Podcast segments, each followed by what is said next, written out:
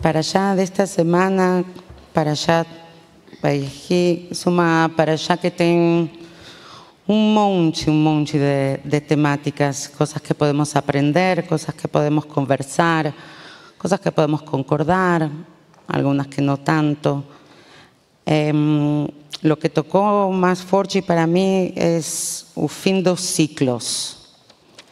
Eh, entre otras razones, porque esa última para allá de Sefer Bereshit, esa última para allá del libro de Génesis.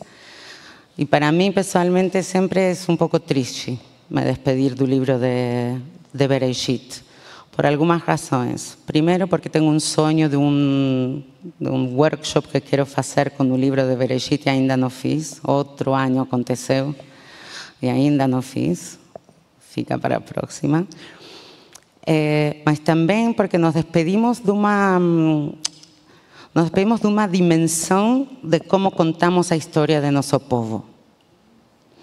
No livro de Bereshit nos despedimos da, das famílias, para comenzar a nos convertir en algo parecido a un povo.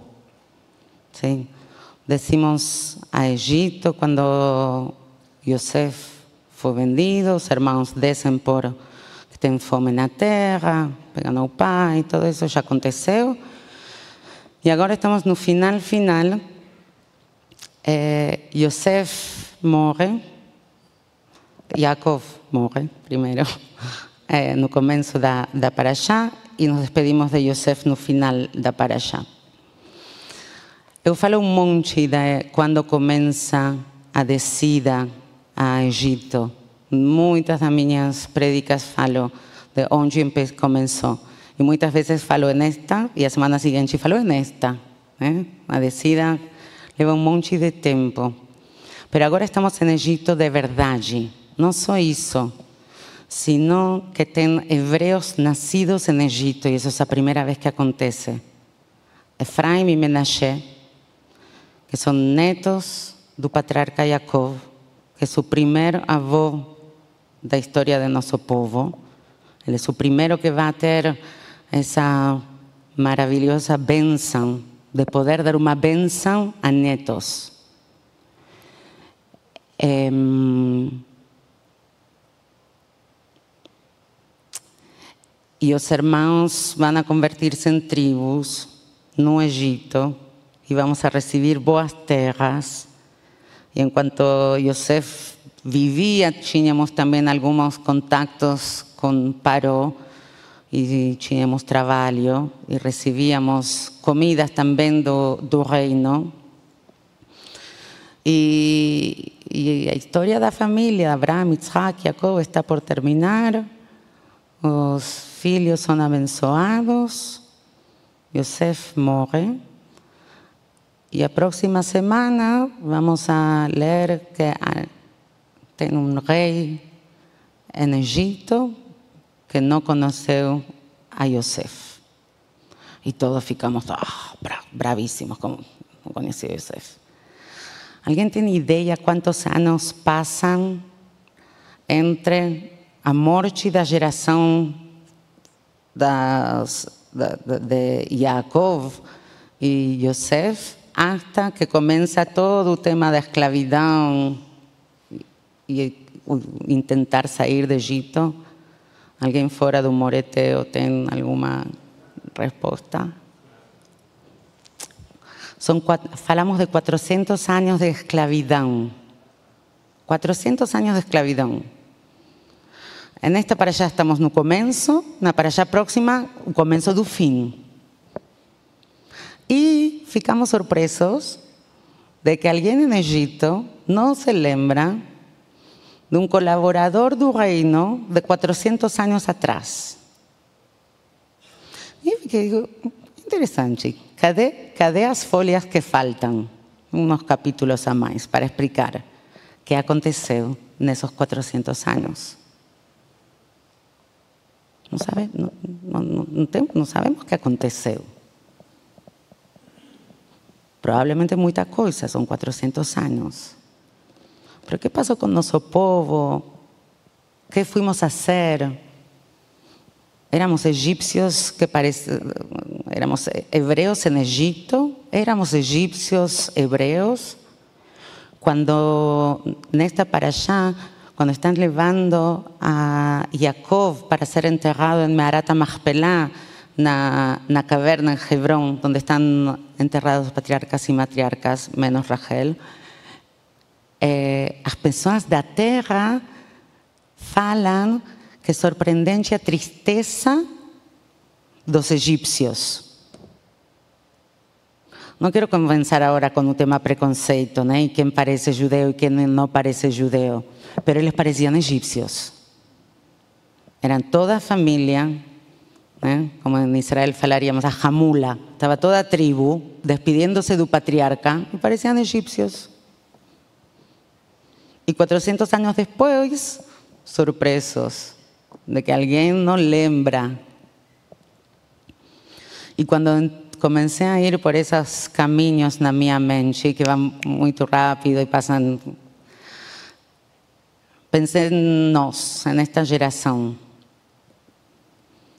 Estamos vivendo tempos exquisitos, para não chamarnos de outro jeito, todos nós. Cada um na sua forma e em seu contexto, mas são tempos exquisitos. Y a veces me pregunto qué tiempo va a ser marcado como un tiempo que nos estamos viviendo.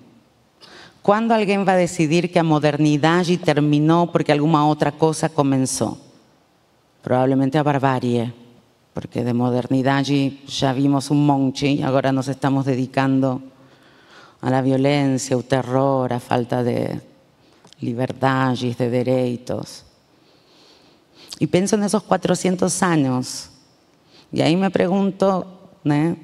¿cuál, ¿cuál va a ser nuestra historia? ¿Entre qué y qué nos estamos viviendo?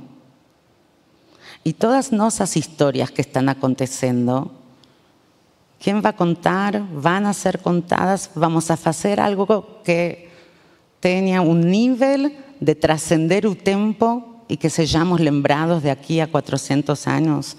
No sé, cómo conseguir paz en Medio Oriente, alguna cosa de ese estilo. Esa sensación de que nos contan que estamos ya en Egipto y que estamos diciendo, pero que tenemos ainda 400 años que atravesar. Nos deja un poco como sin esperanza. O sin esperanza para nosa, ¿eh? porque los 400 van a llegar y de Egipto vamos a salir. Y fiqué pensando en eso, en cuanto ¿Cuántos somos entes que nossa vida es la historia de la humanidad? Que cada una de nuestras vidas, cuando se suman, somos la historia de la humanidad. Que no somos só nós. Um poema bem famoso de Yehuda Mihai que discorda con Coelet. Coelet, Eclesiastés, tem aquele famoso trecho que fala que hay un tiempo para vivir, un tiempo para morir, un tiempo para cosechar, un lembran?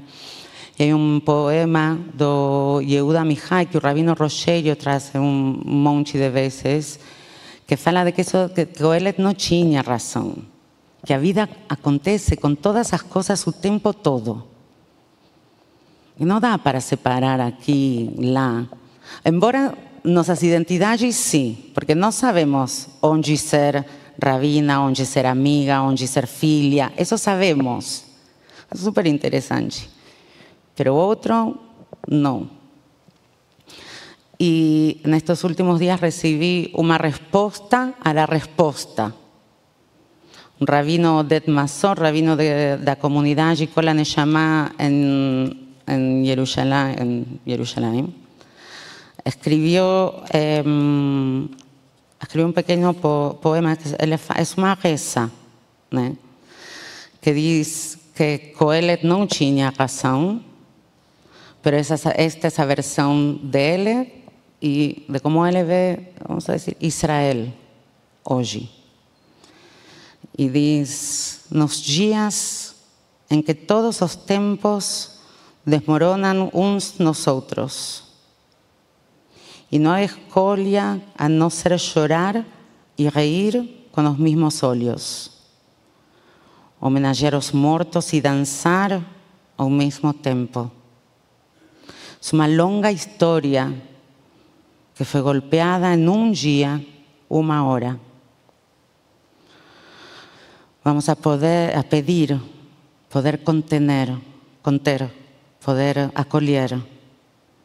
O poder dos corazones estourados, nos alegrar como aqueles que consiguen se abrazar ainda hoje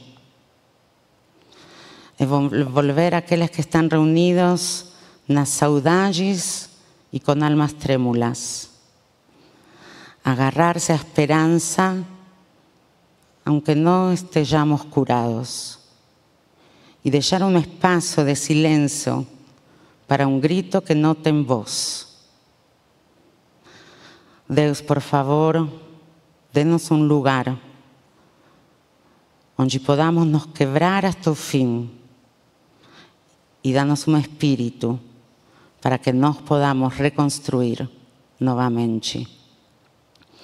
Que este Shabbat y este fin de año nos lembren que un ciclo acaba y otro comienza y a mayor responsabilidad y de cómo eso va a ser en nuestras vidas está en nuestras manos. Y no soy eso, que si sabemos tender una mano un poco a más, podemos hasta mejorar la vida de otro, o otra, o otros. No son seres extraños de otro planeta los que trouxeram a un mundo, un lugar en el que estamos fueron seres humanos y nos tenemos su potencial de hacer cosas maravillosas, de recrear a creación divina, de nos reconocer personas que solo procuramos vivir en paz, hacer un mundo mejor y ser reconocidos y vistos.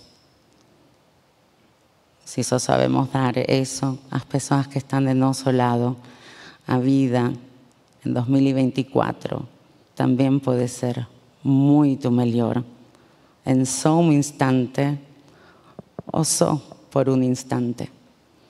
Shabbat Shalom.